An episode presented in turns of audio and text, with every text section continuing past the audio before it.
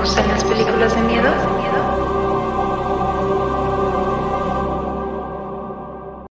Hola, soy Val y me encantan las películas de terror. ¿No te gustan las películas de terror? No te preocupes. En esta ya exploraremos los diferentes géneros de horror. Seguro habrá alguno que te guste. ¿Te encanta este género? Genial. Escúchanos cada semana y ve con nosotros una película seleccionada de manera aleatoria. Episodio 1. Esta semana en Guía de Terror para Niñas Bien analizaremos Somos lo que hay 2010.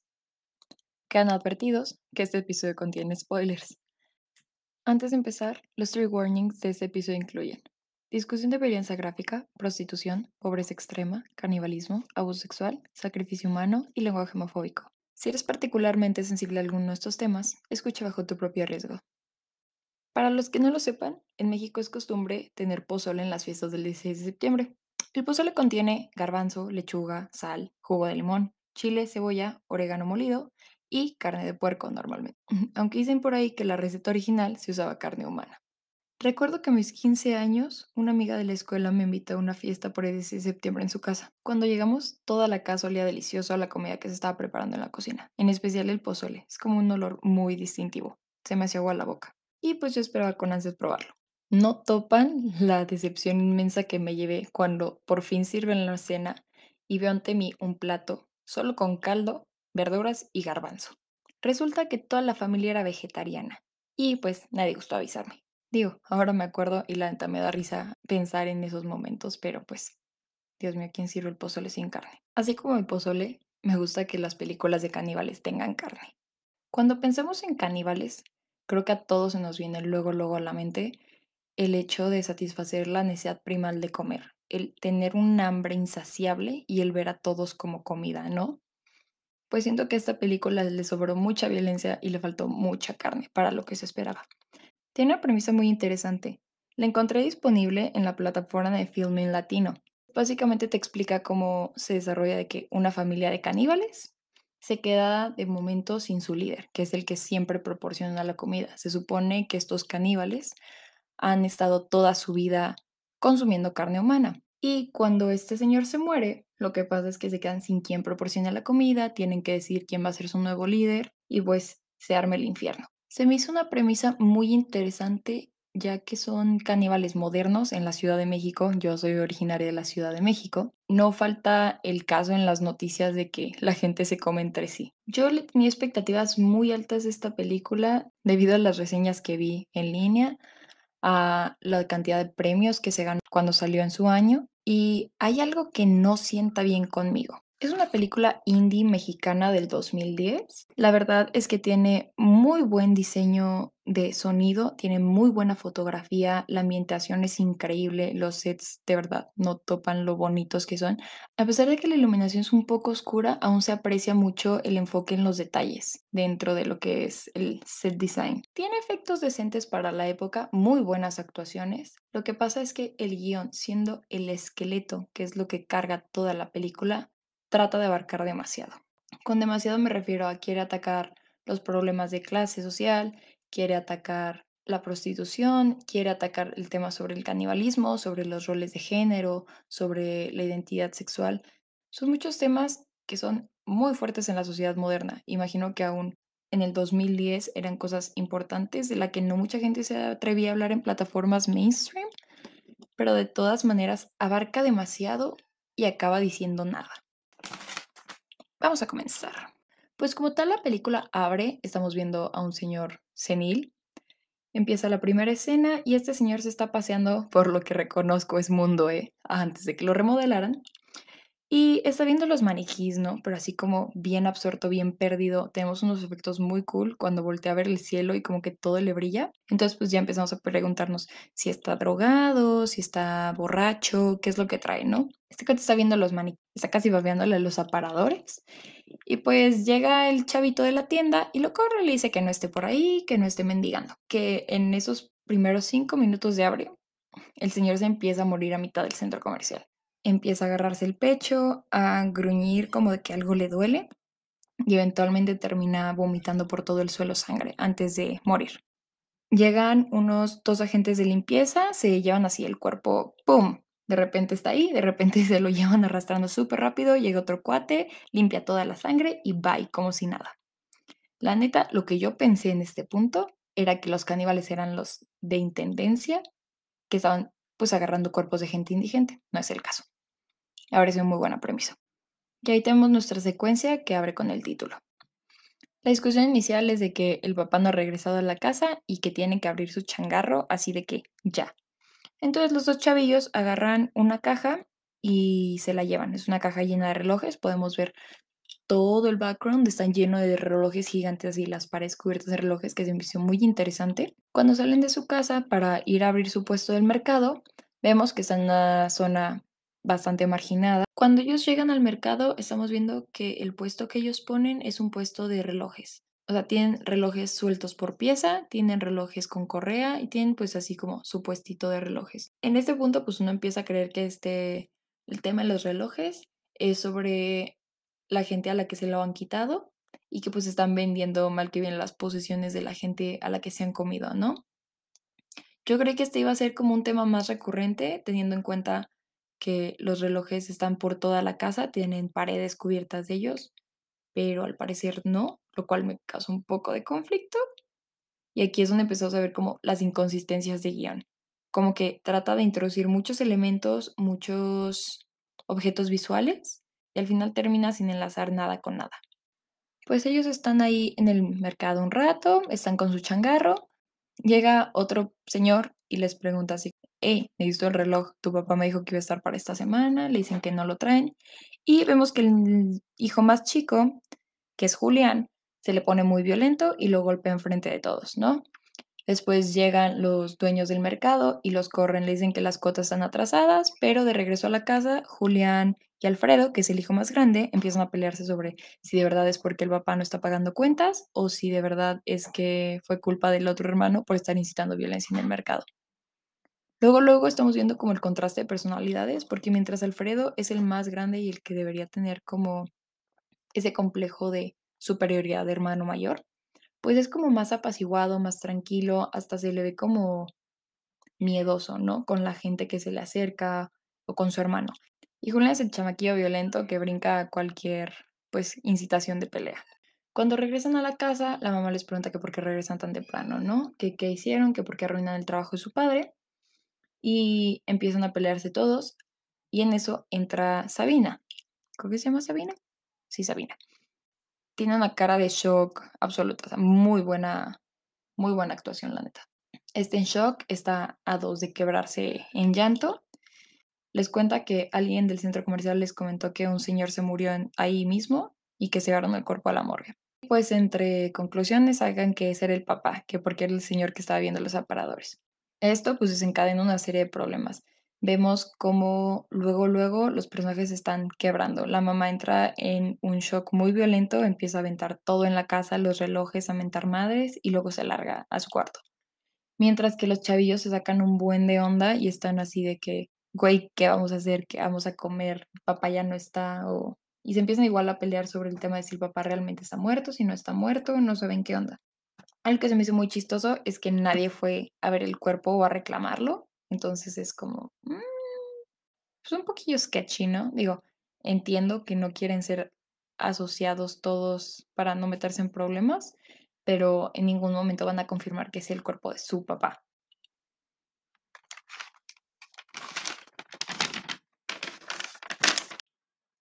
Igual se menciona que, bueno, la mamá bastante enojada menciona que el papá duro y dale con la prostitución y que siempre se la pasaba con las putas, así les dicen, que se la pasaba con las putas y que probablemente ellas lo mataron, ¿no?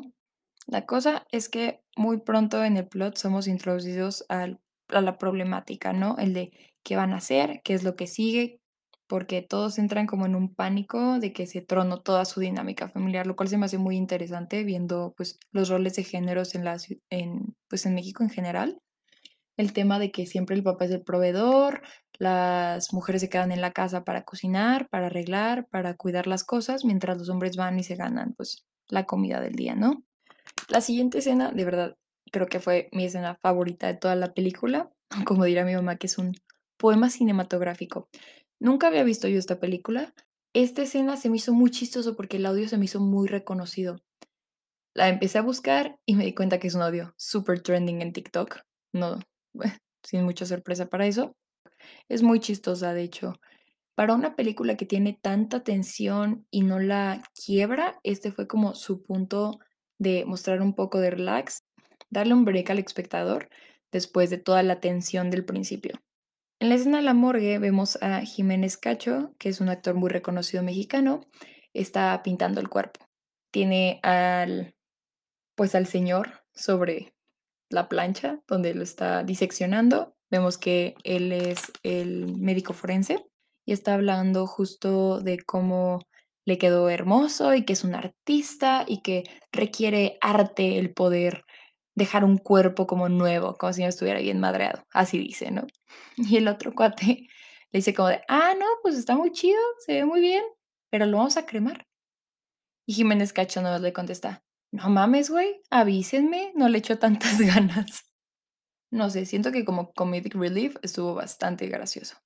Y como les decía, es algo que yo no había visto como tal en el contexto de la película, pero al parecer es una escena que se reproduce mucho para clases de actuación, es un muy memeable la escena. Entonces, he oído mucho el audio en TikTok, he visto la escena varias veces. Como les explico aquí, forjaron una joya. Estos forenses invitan a dos policías y vemos a policía incompetente número uno y a policía incompetente número dos. La verdad, no estoy segura si les dieron nombre en algún momento. Les voy a decir policías incompetentes porque no son otra cosa que eso. Muy, muy ad hoc a la Ciudad de México. Empiezan a hablar sobre el cuerpo, sobre qué, qué trae, que de dónde lo sacaron. Ya les dicen que no, mira, güey, este cuerpo lo sacamos del centro comercial, no lo trajeron. Y dicen, y a mí qué me importa, no es un cuerpo X, es un vagabundo. No, pues mira, y que saca un frasco con un dedito, con una uña pintada de rojo así. Y les dice que el dedo estaba dentro del cuerpo del señor. Entonces empiezan a cuestionar si son caníbal, si el señor era un caníbal o no, y dicen, pues este viejito ya no se va a comer a nadie, ¿verdad? Porque pues está como paleta ahí tumbado. La cosa es que se empiezan a discutir sobre el tema de si vale la pena investigar el caso, si los va a hacer famosos, si pueden sacar algo de ello. Muy ad a los policías de México le dicen, no, brother, ¿quieres que resolvamos un caso antiguo cuando ni siquiera resolvemos los actuales? Y eso también me dio mucha risa, para que les digo que no. Y pues en eso queda el tema de la morgue. Pero si llevan el dedo con ellos. Ahí empieza nuestra segunda storyline dentro de esta película. Vamos a seguir también la historia de dos policías incompetentes que están tratando de resolver el caso sobre el canibalismo del papá. Regresando a la casa, estamos viendo pues ahorita a los tres hermanos. La madre sigue encerrada en su cuarto pues llorando la muerte del padre y están discutiendo que tienen que conseguir algo para mañana. ¿Y qué vamos a comer mañana? ¿Y qué vamos a conseguir para mañana? Necesitamos algo para mañana. Se empieza a discutir que no saben cómo hacía las cosas el papá, ya que él siempre las hacía solos. Tienen como una vaga idea de cómo conseguía, entre comillas, cosas para el día siguiente o para los rituales. Con este tema empezamos a ver que pues ya empiezan las disputas familiares sobre cómo se van a hacer las cosas, quién va a estar a cargo, cómo se van a dividir las tareas y qué es lo que necesitan conseguir para el día siguiente. Entonces empiezan a decir que lo van a hacer como lo hacía su papá y pues obviamente empiezan a discutir el tema de que a su mamá no le gustan las putas, que porque el papá siempre estaba con ellas, no estaba casi en la casa, se gastaba su dinero con ellas y pues que no es lo suficientemente bueno para su ritual. Entonces empiezan a sopesar diferentes ideas, ¿no? De que se necesitan ir a la esquina a conseguir a alguien, de que se van a ir con las putas, y a lo que Sabina finalmente les dice que vayan debajo del puente. Vemos a Julián Alfredo que salen a cazar abajo del puente, aún no sabemos qué significa eso, pero ya se empezó a tocar el tema de que no necesitan conseguir algo, necesitan conseguir a alguien. Hay una pequeña banda de niños indigentes que está viviendo ahí y deciden atacarlos.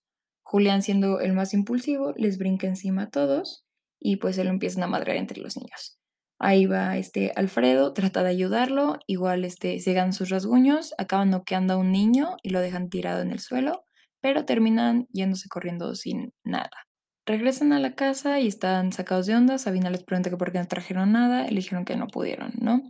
La mamá hace su aparición dramática por las escaleras, Se empieza a gritar que quiénes se creen, que por qué están haciendo las cosas así, que si sienten que Alfredo ya es el líder de la familia. Y cuando le dicen a la mamá, oye, pues entonces, ¿qué hacemos? ¿Cómo se hacen las cosas? La mamá solo les dice, no, pues lo que queda ahora es ponernos a temblar porque nos vamos a morir todos. Y dices, ah, la madre, qué buena solución, ¿no, señora? Ya después de eso se regresa otra vez emputada a su cuarto y azota la puerta. Ahí es donde entra otra vez la idea de que siguen necesitando a alguien para el siguiente día. Sabina empieza a buscar comida por la casa, obviamente no encuentra nada. Y cuando le dicen, oye, no hay nada, le dicen, pues más les vale conseguir algo para mañana. Y también otro snarky comment y se va.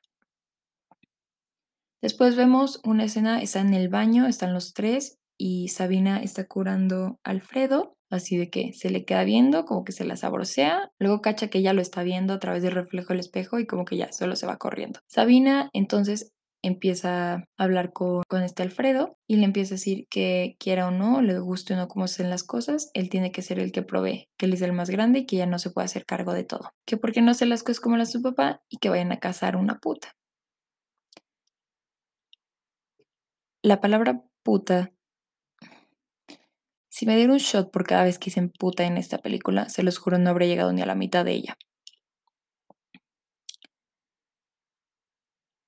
Le dice, empieza Sabina a describir levemente cómo son los roles de la familia, que la mamá ya entró en un quiebre absoluto, que probablemente ya no va a ser de mucha ayuda, que este Julián es demasiado impulsivo, demasiado violento, que no puede hacer las cosas él solo y que de todos el más sensato es Alfredo, que él es inteligente, que él puede manipular a la gente.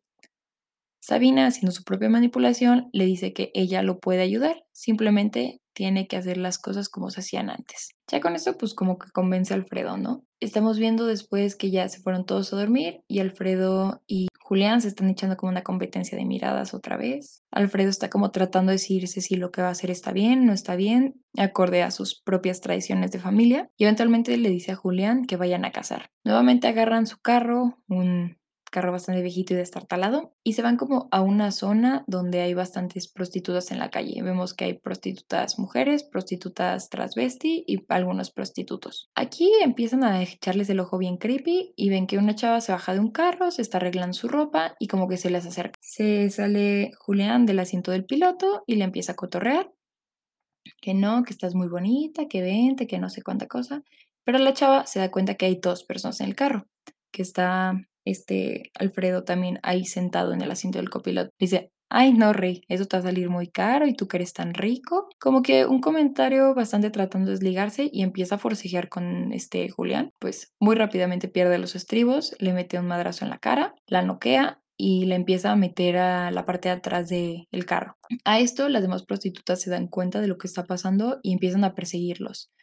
Julián le mete más madrazos a otras prostitutas y eventualmente logran zafarse de ellas y ya se van en el carro así en friega con la chava atrás. La chava no está totalmente inconsciente, pues aún se está como quejando, está gimiendo como de dolor. Alfredo le dice, ¿qué quieres que haga? ¿Que la mate? A esto, Julián se frena a mitad del periférico, se baja, abre el asiento de atrás y le empieza a moler a golpes. Después de esto, agarra el cuerpo, lo saca, lo mete en la cajuela cierra y no tiene tiempo de regresarse súper calmado otra vez al asiento del el piloto. Y digo, güey, el periférico a ninguna hora del día está vacío así. Para que te puedas parar a mitad de los centrales, golpear a alguien, echarlo a tu cajuela y seguir manejando, eh, me. Ya, después de esto, paran en la gasolinera, empiezan a limpiarse la sangre en el baño y tienen otro enfrentón. Al estilo Macho Men, se echan ahí una bronca entre quién le tiene miedo a quién y quién debería ser el líder y quién está haciendo las cosas. Eventualmente están de acuerdo en que ya consiguieron a alguien para la noche y que pues ya pueden regresar a su casa, que ya tienen algo que comer. Cuando regresan a la casa, pues amarran a esta chava a la mesa principal y van a buscar a Sabina, ya que tenían el plan de que cuando llegaran iban a ponerle la ropa de ella para que la mamá como que no se diera cuenta que habían agarrado una prostituta. Cuando Alfredo se asoma al cuarto para buscar a Sabina, ve que su mamá está ahí y la mamá también como que entra en contacto visual con él. Y pues no sabemos cómo va a reaccionar la mamá, ya que vemos que aún sigue muy metida como en su proceso de luto y parece que está bastante deprimida.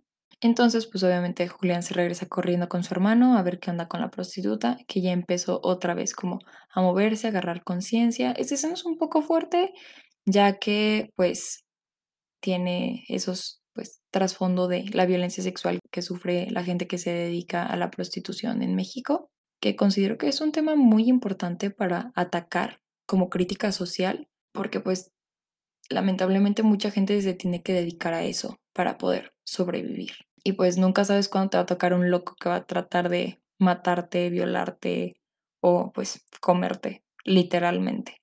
Empieza pues un poquito fuerte esta escena, la chava empieza a pedirles que por favor no la maten, que si quieren la pueden violar, pero con tal de que la dejen viva. A esto, obviamente Julián, siendo el mocosillo impulsivo hormonal que trae, le empieza a agredir sexualmente y Alfredo está como de, oye, güey, párale, no es para eso, esto es para el ritual, no puedes estar haciendo estas cosas.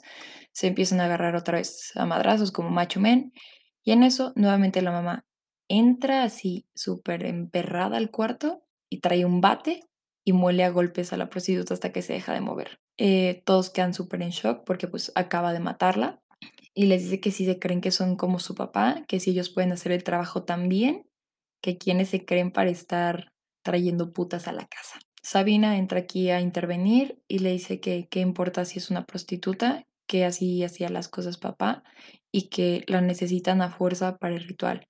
Y la madre empieza a cuestionarlos de qué tanto saben del ritual, que por qué creen que están haciendo las cosas bien,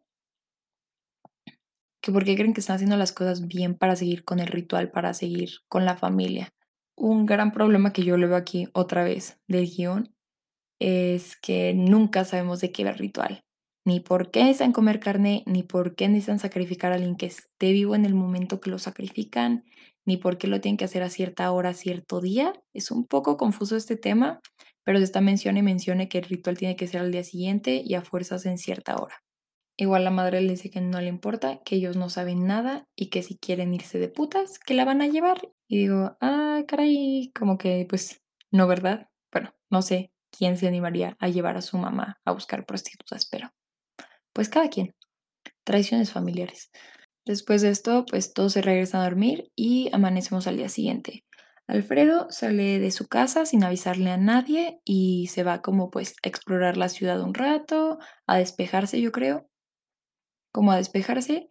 Y en eso en lo que ve en el camión, ve a un grupo de chavos que están como cotorreando en la calle y pide bajarse del camión. El tema es que el camionero pues nos está frenando, no le da la parada y Alfredo empieza a azotarle la cara contra el manubrio gritándole que le dé la parada. Procedente a esto, se baja corriendo y empieza a stalkear a estos chavos. El tema es que Alfredo es el peor stalker que he visto en mi vida, se los juro. Hace contacto visual con los chavos, se voltea creepy y luego los empieza a seguir una vez que estos empiezan a moverse otra vez, ¿no? Empieza a ser como un poquito un juego de como del gato y el ratón, pero la verdad no sé quién es el gato y quién es el ratón en esta situación, ya que empiezan como a tomárselo a juego estos chavos, ¿no? Ven que Alfredo los está siguiendo y como que a propósito lo cucan, le sonríen, se ríen de él y empiezan como a irse por diferentes calles, a meterse con otras personas, a irse como con diferentes grupos callejeros y eventualmente terminan en un antro. Aquí es un poquito de back and forth en diferentes escenas. Estamos siguiendo la storyline. Estamos siguiendo el tema de que Alfredo está siguiendo estos chavillos, mientras que volvemos a los policías. Vemos que los policías más bien son como los segregados de, pues de su, son los segregados de su estación, son a los que les hacen burla, de, de los que no consiguen trabajo, de los que humillan por no tener casos resueltos. Y aquí es donde les entra como ese pique de vamos a resolver este caso para que se den cuenta de que aquí estamos. Siguen el, viendo el dedo, están analizando el frasco. Otro de los policías le dice como de, güey, te dieron la chamba a ti porque eres el único que la aceptó. Nadie quiere hablar con esos locos. Y así es como en la casa están Sabina, Julián y su mamá están empezando a limpiar pues el desmadre que quedó del cuerpo, la sangre, los vemos trapeando, quitando a la chava de pues de la mesa y, la, y empiezan a hablar de cómo es que el papá los mantenía a ellos y era el que mantenía el orden de la familia y que porque Alfredo se está como rebelando contra la mamá cuando Sabina le dice que pues no es que se esté revelando, simplemente está pues expresando su luto de manera diferente porque extraña a su papá. Y entra una di- discusión muy intensa sobre quién tiene más derecho de extrañar al papá. Igual notamos que la mamá y les dice que ella tiene más derecho de estarlo extrañando, que ella lo amaba, pero que él siempre estaba con otras mujeres y que deberían ser más organizados para hacer las cosas cuando toda la película se la ha pasado llorando en su cuarto y sin hacer gran cosa para explicar lo que está sucediendo, qué es lo que tiene que seguir o sin de verdad pasarse a tomar el cargo. Lo que se mucho aquí, pues, es esa disfuncionalidad de familia cuando se pierde a un, pues, al líder, ¿no? Al patriarca, teniendo en consideración que su régimen de familia, a pesar de no ser tradicional en el aspecto, pues, de que son caníbales, obviamente está muy tradicional en el aspecto de los roles de género y los roles de mando. La cosa que a mí me causa igual mucho conflicto esta escena es que están quitando el cuerpo y lo están como envolviendo en sábanas para llevárselo. Mi duda es, ¿no se lo van a comer? Digo, ya pasaron todo un desmadre para conseguir una prostituta, fueron a cazarla, la consiguieron, ya la mataron y no se la van a comer. Entonces aquí vamos por la segunda muerte innecesaria que no van a consumir. Ya después que envuelven el cuerpo y le echan a la cajuela, la mamá se va con Julián eh, y vemos que regresan a pues la calle de las prostitutas. Se bajan ahí así, con su carro, con sus placas, no traen cubierta la cara, absolutamente nada, les empiezan a gritar que son unas cerdas y avientan el cuerpo de la prostituta que mataron a la calle. Y ya, o sea, la avientan, les gritan y se largan. Lo que yo digo es como, nadie tiene sentido común. Si ya la mataron y no se la van a comer, mínimo échenla en un lugar donde no vaya a ser reconocido, donde no la encuentre la policía y menos revelando sus identidades. Digo, son los cuatro caníbales más inútiles que he visto en mi vida. Como que a este punto yo creo que la madre era un poquito más inteligente que ellos y simplemente tenía pues su juicio nublado por el luto, pero la verdad es que no, simplemente empiezan a cometer como muchas acciones muy extrañas que ni al caso. Pero el caso es que no, igual en pero el caso es que no. La madre sigue perjurando que las prostitutas son las que mataron al papá, pero de todas maneras se me hace muy ilógico que vayas a ir a dejar evidencia justo donde te pueden cachar. De regreso con Alfredo, vemos que sigue stalkeando estos chavillos. Obviamente los chavillos ya se lo están tomando súper a juego y lo empiezan como a atraer, ¿no? Como si la casa fuera la inversa. Ellos lo están cazando a él, haciendo que se acerque más. ¿Cuántos terminan en un? Otro personaje que sin nombre, al cual le puse al cual apodé Pelito de Púas. Trae como ese súper estilazo de los años 2000, que era así que un buen de gel y hacerte como puercoespín la cabeza. Qué bueno que la moda ya no es así. De que yo recuerdo ver gente en la primaria con ese tipo de peinado, pero eso es otro tema. Entonces empiezan en este antro, Pelitos de Púa se le acerca a Julián y le empieza a tirar el rollo y le ofrece una bebida. Es la bebida más fosforescente que he visto nunca. Si alguien me ofrece eso en un antro, seguramente se lo voy a tirar en la cara. Ni siquiera el cosaco brilla tanto bajo las luces de neón, se los juro. Irrelevantemente, pues Julián como que más o menos sigue muy timidón, empieza como que sí, como que no, le acepta la bebida al final y se le empiezan a tomar como entre los dos. Y pues están ahí cotorreando un rato, bailando, Julián se deja llevar y eventualmente cuando Julián va al baño, Pelitos de Púa agarra y se lo empieza a besuquear. A esto Julián se super saca de onda y sale corriendo se va de regreso por donde venía y se quiebra a llorar así justo afuera del metro. Igual esto nos da mucho contexto teniendo a pues los dos polos opuestos de Alfredo que es tan reservado y tímido como pues alguien de closet podría ser, mientras que Julián es muy sexualmente agresivo y se le insinuó muchísimo a su hermana. Entonces, igual tenemos el contexto de que su familia es muy disfuncional a pesar de que se mantenía un orden cuando el papá aún estaba vivo. Y es pues sobre descubrimiento adolescente. No creo que estos chavos, bueno, en el contexto de la película, no creo que tengan más de 20 años. Entonces, pues es un concepto interesante que pues se arrojó ahí también sobre el tema de la sexualidad. Aquí entra una escena muy buena en la que está Alfredo en el metro, está yendo de regreso a su casa, derrotado. Yo creo que la, pues, la idea siempre fue el voy, caso a alguien y lo regreso a la casa. No tengo ni idea cómo planeaba hacer eso si no se el coche, pero pues su plan era poder regresar con alguien. Empieza una señora a cantar. Con esta canción de fondo empezamos a tener un montaje de las situaciones que están pasando. Vemos a Sabina que está en el baño. Esta escena es muy bonita, de verdad. O sea, ese, el trabajo de cámara, viendo a Sabina estar sumergida hasta la cara y luego emerger. Muy clásica del terror. Muy buena escena. Y vemos cómo entra Julián al baño y le empieza a abrazar. Regresando al subtexto de incesto que hemos tenido a lo largo de la película. También vemos que la mamá se va con un taxista, está como paseándose por la ciudad y después vemos que está acostándose con este taxista en la parte de atrás del taxi. Eso como que me agarró un poquito en curva, teniendo en cuenta que lo que estamos viendo son como las escenas tristes, también con Alfredo llorando en el metro, porque está pues muy confundido, supongo que muy asustado, muy frustrado. Y la señora que está cantando empieza a dar papelitos, dice que probablemente alguien pueda encontrar lo que está buscando en el camino del Señor, como buena señora que da propaganda en el metro, ¿no? Y Alfredo muy convenientemente le tocó un papelito que dice, estás vivo. En ese segundo vemos como algo le hace clic en el cerebro y se sale corriendo del metro y se va corriendo de regreso al antro, ¿no? Otra vez agarra a cabecita de púa y, le se lo empieza a besar, empieza que sí, que sí, que sí, y pues llegamos de regreso a la casa y vemos que Alfredo trae al chavo. Entonces Julián se le queda viendo, le dice, dice que qué onda, que quién es el maricón y yo así de, a la madre, ya empezamos mal. Igual, empiezan a pelearse nuevamente sobre si se lo van a comer, si no se lo van a comer. Y el tema aquí es que se empieza a pelear enfrente de él como si no les pudiera escuchar. Están de qué, ¿y qué va a hacer con este maricón?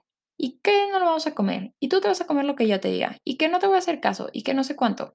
Igual, cabecita de púa está ahí parado como imbécil, como si no pudiera estar escuchando lo que están diciendo, aún sin contexto, está súper turbio el tema de que estén hablando de ti despectivamente sobre tu sexualidad y aparte estén insinuando que te van a hacer algo entre todos. Y yo, su bebida fosforescente debe haber estado muy fuerte, porque de verdad nada de sentido común entre este pobre chavo. Supongo que en ese momento le dijeron, tú quédate ahí parado y deja que actúen ellos. Y fue así como de, ok, me quedo parado, modo estatua. Este punto marca exactamente la última media hora de la película, que es cuando pues todo se empieza a desatar.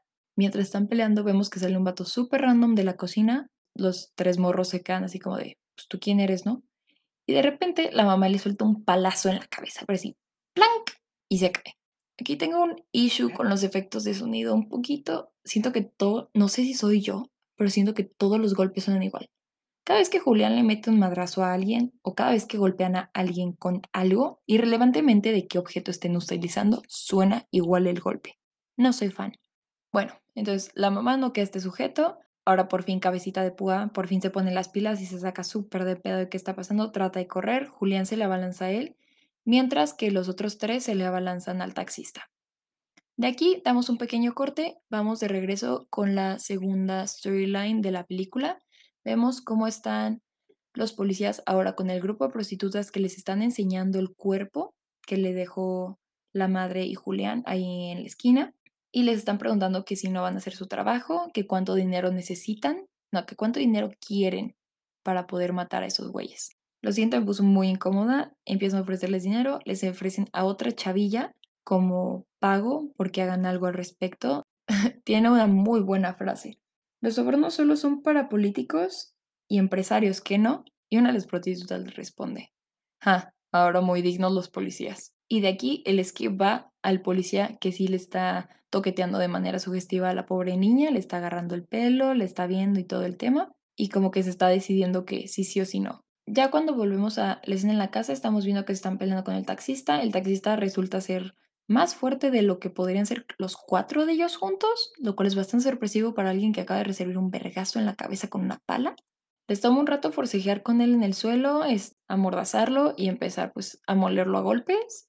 Ya una vez que el taxista está muerto, se le quitan de encima y se quedan como sopesando un rato de qué es lo que están haciendo, que por qué todos están disparejos, que por qué no tienen organización. Yo creo que aquí la clave de su error fue que no hay comunicación. Entiendo que es una familia disfuncional, pero nadie habla con absolutamente nadie. nadie tiene esa comunicación de vamos a hacer el plan, este es el plan, sigamos el plan y así vamos a comer.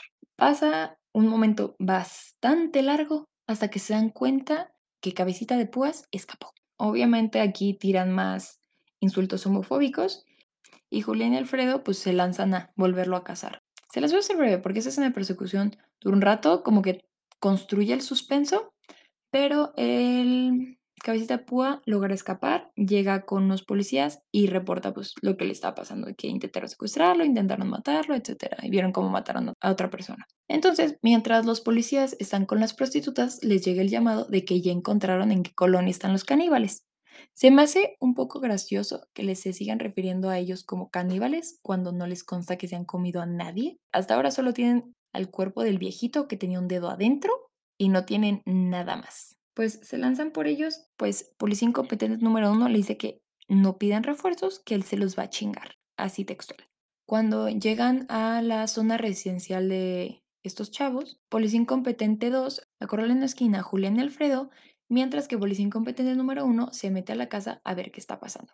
En la casa lo que podemos ver es una, yo creo que de las mejores escenas de la película. Están todos los cuartos cubiertos, está todo el cuarto cubierto con velas y con plástico estilo forense y tiene el cuerpo en medio como de una plancha. Y la mamá le dice que van a empezar con el ritual. Seguimos sin entender cómo funciona el ritual, pero va a funcionar. Vemos que Sabina y su mamá están preparando el cuerpo, le cortan la garganta y dejan que se sangre sobre un bote que ponen justo abajo de la mesa y empiezan también a abrirle del centro. Lo cortan por la mitad agarran unos ganchos, se los conectan a las costillas. Nadie, absolutamente nadie lo hace. Esta es la tercera persona a la que atacan. Creen que está desfallecida y luego esta persona los ataca por atrás. La mamá y el policía forcejean un rato, se persiguen por la casa y eventualmente Sabina alcanza a atacarlo con un hacha y lo matan. Tercer cadáver que no se van a comer. Fuera de la casa, policía incompetente número 2 está apuntándole la pistola a pues nuestros dos protagonistas le está diciendo que ya valieron madre. Entonces entran más policías que no sé dónde salieron y siendo buenos policías hacen un trabajo eh, cuestionable. La cosa es que este policía incompetente número 2 les empieza a gritar que no se alteren, que él es policía, que por eso trae su pistola, mientras los policías le están gritando a él que baje el arma y ellos no alcanzan a ver ni a Julián ni a Alfredo. Empieza a bajar la pistola, Julián y Alfredo echan a correr, policíados les dispara a ellos, los policías le disparan a él y él se muere. Los policías se le acercan corriendo, lo checan, encuentran la placa y dicen, ya valió madre. Esto, Julián y Alfredo se regresan corriendo a la casa y les dicen que ya está la policía atrás de ellos. La madre empieza con que no, que tienen que seguir con el ritual, que solo se va a solucionar lo que les está pasando si terminan con el ritual. Y Alfredo les dice que no, que no tienen tiempo, que tienen que huir. Lo que yo no entiendo es por qué nadie le suelta una mordida al cadáver. Ya tiene el cadáver ahí. Ya lo abrieron. Ya recolectaron la sangre. ¿Por qué nadie le mete un mordisco? Entiendo que está crudo, pero si son caníbales, no debería ser de gran relevancia si se lo van a comer crudo, cocidos, entendiendo la situación de que tienen prisa y tienen que comerse a alguien. Para que el ritual esté completo, a nadie se le ocurre soltarle un bocado antes de que la policía llegue corriendo a su casa. Entiendo que esa dinámica familiar, los inútiles son los hijos y las útiles son la mamá y la hija. Pero de verdad, nunca había visto un grupo tan incompetente de caníbales, pues va a ser otro cadáver más que no se van a comer. Una de las cosas interesantes es que la mamá se altera mucho con el tema de que no puedan terminar su ritual y siguen sin habernos explicado cómo funciona dicho ritual. No sé qué les vaya a pasar si no comen la carne humana, pero ella les dice que es culpa de ellos por haber nacido así, lo cual nuevamente saca aún más dudas de las que el guion está dispuesto a respondernos. Eventualmente, mientras los policías los están persiguiendo por la casa, se dividen en dos grupos. Quedan, los policías ya les están disparando, ellos nada más tienen una pistola que fue la que le quitaron a policía incompetente número uno, y pues están acorralados. La madre le dice a Julián que los tiene que abandonar, que tiene que irse con ella, porque tienen que seguir con el ritual y que tienen que seguir con el legado de la familia. Eventualmente Julián se decide por sus hermanos en vez de por su madre y cruza el pasillo corriendo, lo cual hace que le disparen en el hombro y llega con Sabina y con Julián. Ahora están los tres acorralados mientras su mamá huye por la azotea. Aquí lo que vemos también es que al parecer las prostitutas oyeron dónde era la ubicación de estos cuates y siguieron a la policía porque ellas alcanzan a ver que la mamá se está yendo por el techo y le empiezan a seguir. No sé si fue intencional o no intencional esta parte de comedia. Entonces la que es como la líder del grupo de prostitutas alcanza a ver que la madre está corriendo por las azoteas y les dice, en silencio, vamos a seguirla. proceden a sonar los 400 tacones sobre el suelo y yo así de, güey, no mames. O sea, las señoritas son unas maestras de la discreción. Lo que tenemos en la escena cuando ya están Julián, Sabina y Alfredo en el mismo cuarto mientras oyen que la policía se está pues argumentando abajo, Alfredo decide tomar una por el equipo y se empieza a comer la cara de Sabina. Agarra a su hermana y le empieza a comer la cara. Y yo de, tenías tantos cuerpos a los que soltarle un mordisco y le soltaste un mordisco a tu hermano. Y le soltas un mordisco a la morra viva al lado tuyo. Le empieza a morder y Julián, que es quien tenía la pistola hasta ese momento, lo apunta. Que tenía la pistola en este momento, le apunta. La secuencia que sigue es muy rápida. Julián le dispara a Alfredo matándolo en la cabeza, luego un policía le dispara a Julián también matándolo. La sucesión de eventos de lo que sigue es bastante rápida.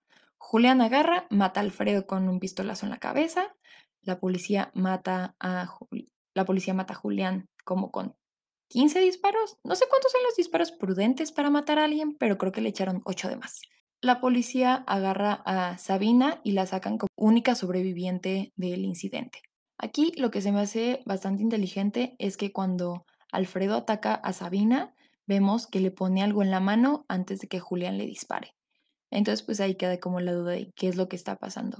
Igual oímos los gritos de Sabina, de que está pidiendo ayuda, y Julián le está gritando a su hermano que no se la coma. Yo creo que esta fue una estrategia bastante inteligente por parte de Alfredo, la primera idea brillante que tiene en toda la película, y fue el dejar a su hermana como víctima de la masacre en vez de como participante. Una vez que vemos a Sabina en la ambulancia, revisa el papel y al parecer es el papel que Julián recibió en el metro, que es el que dice, estás vivo, ahora todo manchado de sangre. Hacemos un corte, regreso con la mamá que está corriendo, ya salió en la calle y eventualmente se para en un parque de una vecindad y se sienta a llorar en el tobogán. Supongo que también está entrando en luto por sus hijos, por haberlos abandonado o porque el ritual no funcionó, no queda muy claro. En ese momento Nuevamente vemos los 500 taconazos y la rodean las prostitutas. Esta escena de violencia no se muestra como tal, pero está implícita, pues lo siguiente que vemos es el cuerpo de la mamá todo madreado en el suelo. Ya para cerrar, lo último sería como ya es de día y Sabina está escapando del hospital.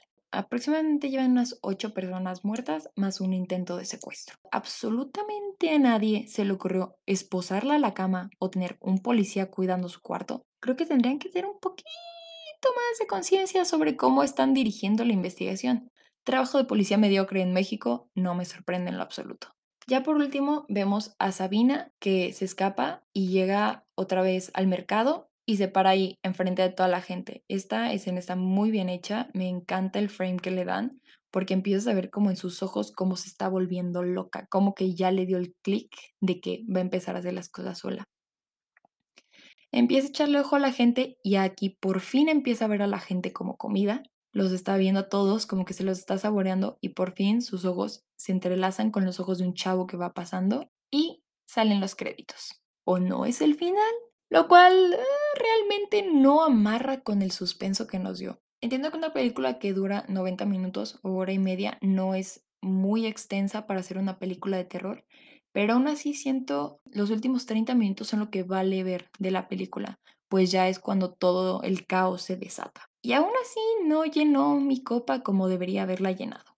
Yo tenía muchas expectativas para esta película, les digo. La introducción a mí me voló. Pero ya viéndolo en acción, probablemente no fue lo que esperaba en cuanto a acción, en cuanto a gore. Otra cosa que me quedé pensando fue, si el papá los mantuvo vivos aproximadamente unos 25 años sin que lo cacharan, ¿cómo es que estos cuatro güeyes logran mandarlo todo al carajo en dos días? Es que recamos en el tema del guion. El guion quiere abarcar demasiado, quiere atacar tantas polémicas sociales, tantas polémicas de género, de clase, de incompetencia policial, de inseguridad, acaban dándonos un proyecto Frankenstein. El proyecto Frankenstein es cuando tratan de abarcar demasiadas cosas sin llegar a un punto. Muchas de las historias que se desarrollan son muy buenas para explorarse más a fondo, sin embargo esta película no lo logra tanto.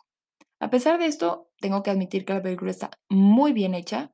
Los efectos, la música, el diseño de sonido, tiene unas actuaciones espectaculares. Muchos de los actores que salen ahí pues despegaron su carrera después de esta película y aún así, todo esto no logra salvar la falta de estructura. Me quedan muchos plot holes, nunca sabemos cómo funciona el ritual que les dije.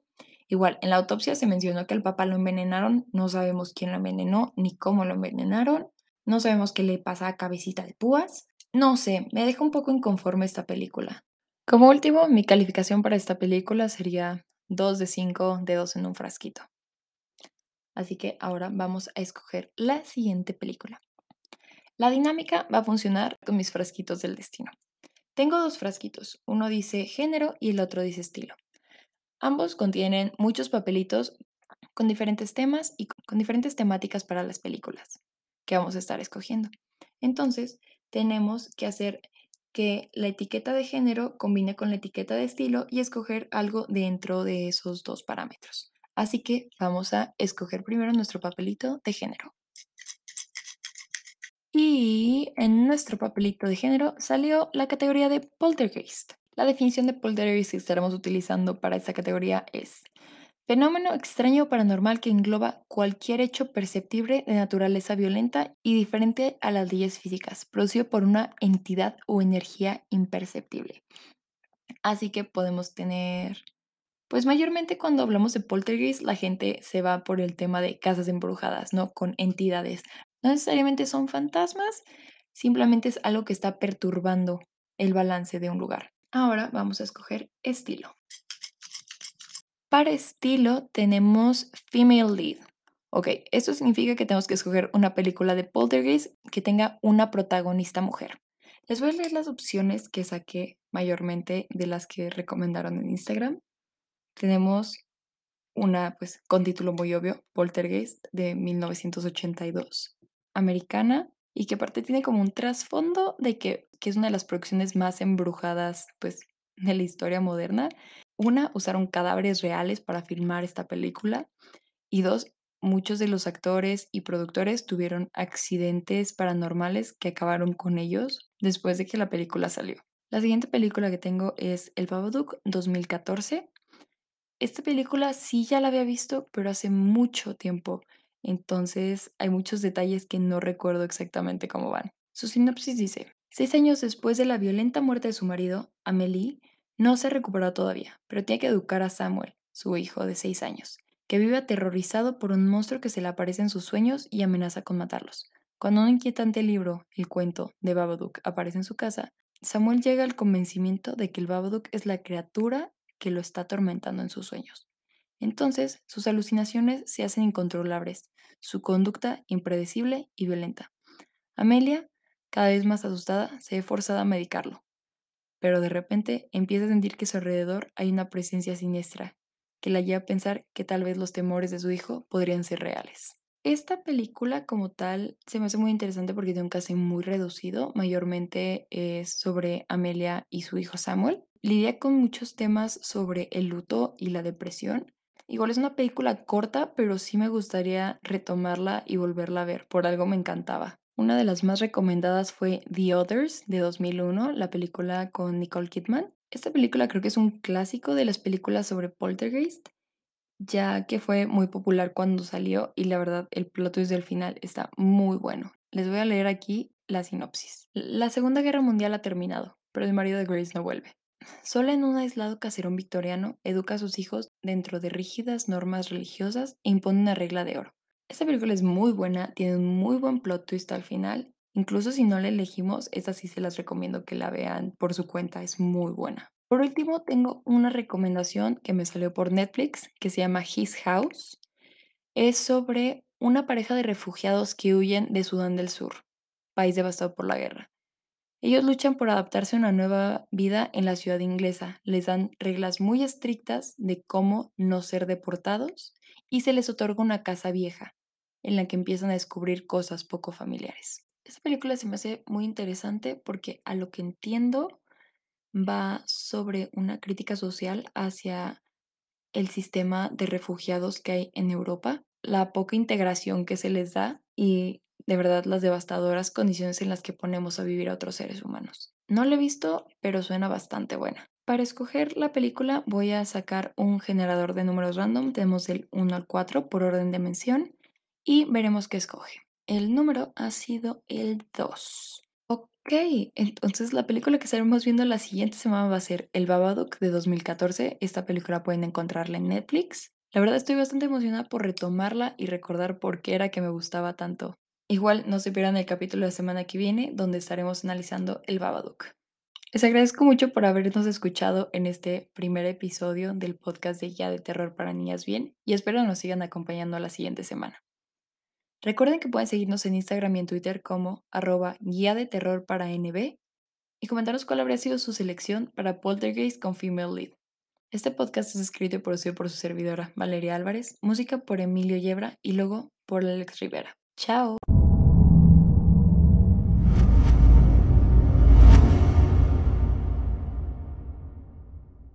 Nota de edición. No sé cómo sentirme de que este primer capítulo fue sobre una película que no me encantó, así que el viernes les estaré compartiendo un capítulo extra sobre una de mis películas favoritas de caníbales. Se llama Raw, es francesa y espero que la vean.